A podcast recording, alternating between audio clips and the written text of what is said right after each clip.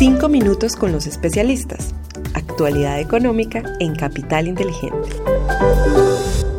Hola, un saludo especial para todos. Hoy lunes 8 de mayo de 2023. Somos Juan José Ruiz y quien les habla Susana Arenas.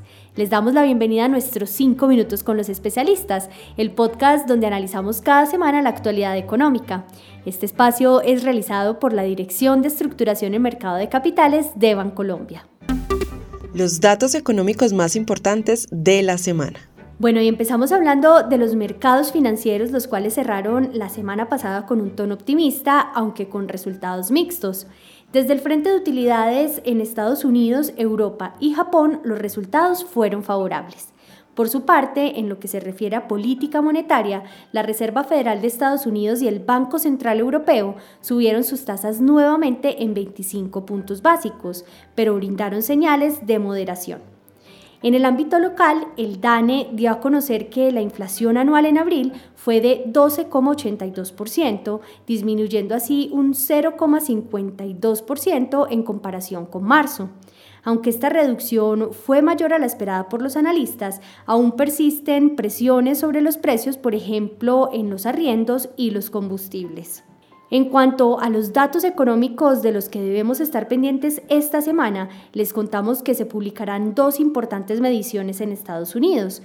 El miércoles conoceremos la inflación de abril y el jueves las nuevas peticiones de subsidio de desempleo.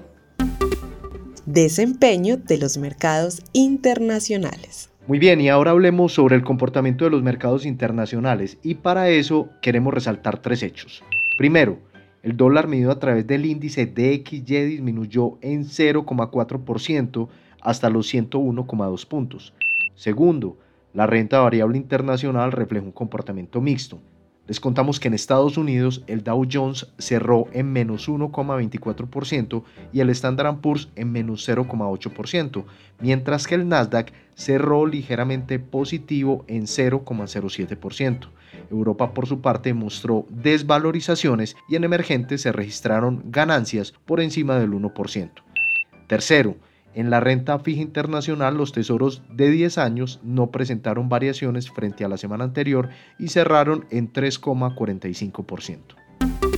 Desempeño de los mercados en Colombia. En el contexto local resaltamos tres datos.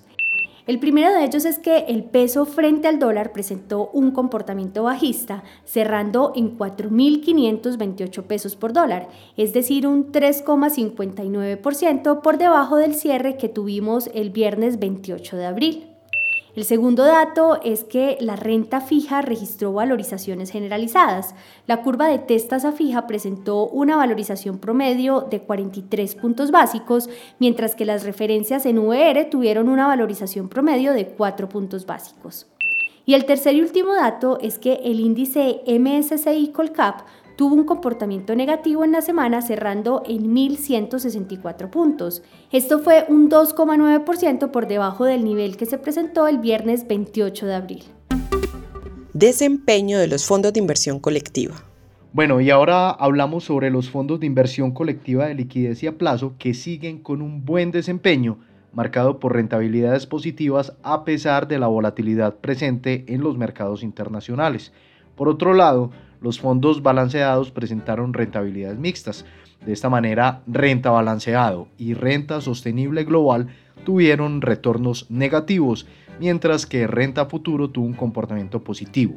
Con respecto a los fondos de acciones, tanto los de acciones colombianas como el fondo de acciones internacionales renta alta convicción tuvieron rendimientos negativos. Oportunidades de inversión para esta semana. Para finalizar, hablemos de las perspectivas para esta semana. Les contamos que en la renta fija internacional seguimos priorizando la gestión del riesgo de crédito a través de la exposición a títulos grados de inversión del mercado estadounidense. En lo que se refiere a mercados emergentes, seguimos prefiriendo la deuda soberana en dólares por los atractivos diferenciales de las tasas de interés de los tesoros americanos. Por su parte, en la renta variable internacional continuamos con un posicionamiento defensivo en Estados Unidos, donde luego del fuerte repunte desde inicios del año creemos que es momento para tomar utilidades. En emergentes seguimos viendo valor, aunque reconocemos que los riesgos de desaceleración económica pueden perjudicar el comportamiento de los índices. En el ámbito local mantenemos nuestra preferencia por la deuda corporativa de la más alta calidad crediticia. En inversiones menores a un año priorizamos los títulos indexados a IBR y a más largo plazo preferimos títulos en tasa fija. En cuanto al peso con respecto al dólar, esperamos que se cotice entre los 4.500 y los 4.640 pesos durante esta semana, mientras que en las acciones, tras tres semanas consecutivas con desvalorizaciones, podríamos ver algún rebote siempre y cuando los mercados internacionales y el escenario político exhiban calma. Muy bien, y de esta manera terminamos nuestro episodio de hoy, pero antes de despedirnos, les invito para que se suscriban al informe semanal si es que aún no lo han hecho. Para hacerlo, simplemente buscan el enlace que les dejamos en la descripción de este episodio. Y también quiero recordarles que nos pueden calificar con 5 estrellas si nos escuchan desde Spotify o desde Apple Podcasts. Gracias a todos por escucharnos hasta el final. Les esperamos la próxima semana en un nuevo episodio de Los 5 minutos con los especialistas.